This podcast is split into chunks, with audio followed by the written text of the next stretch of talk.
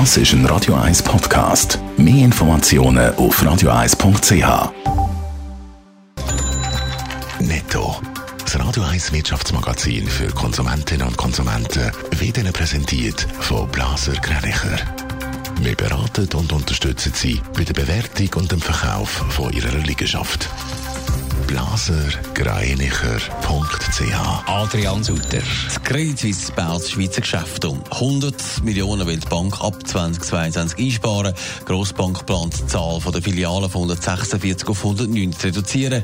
Ein Stellenabbau ist unumgänglich. Wie viele Stellen betroffen sind, hat die Bank aber noch nicht mitgeteilt. Das Medienunternehmen TX Groups, wo der Tagesanzeiger und 20 Minuten dazugehören, hat im ersten Halbjahr 18 Prozent weniger Umsatz gemacht. Die Gruppe hat einen Verlust von 109 Millionen Franken eingefahren. Das ist ein Einbruch von über 300 Prozent.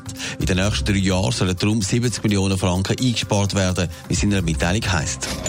Die belgischen Behörden haben gegen die Credit Suisse eine Untersuchung wegen Beihilfe zur Steuerhinterziehung eröffnet. Laut der Behörden besteht der Verdacht, dass die CS belgische Steuerpflichtigen geholfen hat, Bankkonten vor dem Staat zu Hashtag. Ab dem Donnerstag gilt im Kanton Zürich beim Posten eine Maskenpflicht. Bei den Detailhändlern und den Läden macht man sich Sorgen, Adrian Sutter. Warum sind die gegen eine Maskenpflicht? Es sind einerseits die Detailhändler wie der Migro, die finden, die Massnahmen, die man jetzt hat, die haben gelangt. Aber im Verband der Detailhändler ist die Meinung klar, es besteht keine grosse Gefahr, dass man sich beim Posten mit Corona ansteckt. Schließlich kann man sich ja nicht so lange sehr näher in den Läden. Man arbeitet da auch mit Zahlen aus dem Ausland, die zeigen halt, dass die Leute weniger gehen posten oder vor allem lädeln, also Kleider und so Sachen, weil sie halt stört, wenn sie dort eine Maske anlegen müssen. Fällt da der Regierung ein auf Fingerspitzengefühl? Es wird ja eine Abgrenzung auch gefordert. Ja, die kleinen Läden, die finden, dass da die Gesundheitspolitik die Wirtschaft zu fest ausbotet. Der Werner Scherer vom Zürcher Gewerbeverband kann nicht verstehen, warum man da die Grossen und die Kleinen in den gleichen Topf rührt. Alle Geschäfte, die die Vorschriften einhalten können, die sollten können weiterhin ohne Maske arbeiten.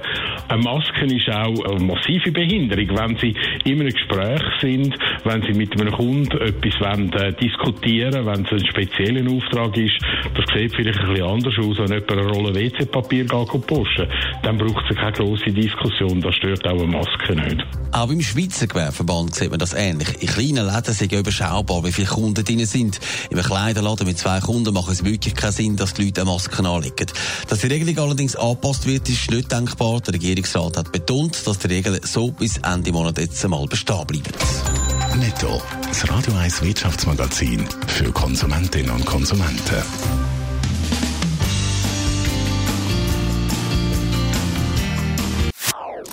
Das ist ein Radio 1 Podcast. Mehr Informationen auf radio1.ch.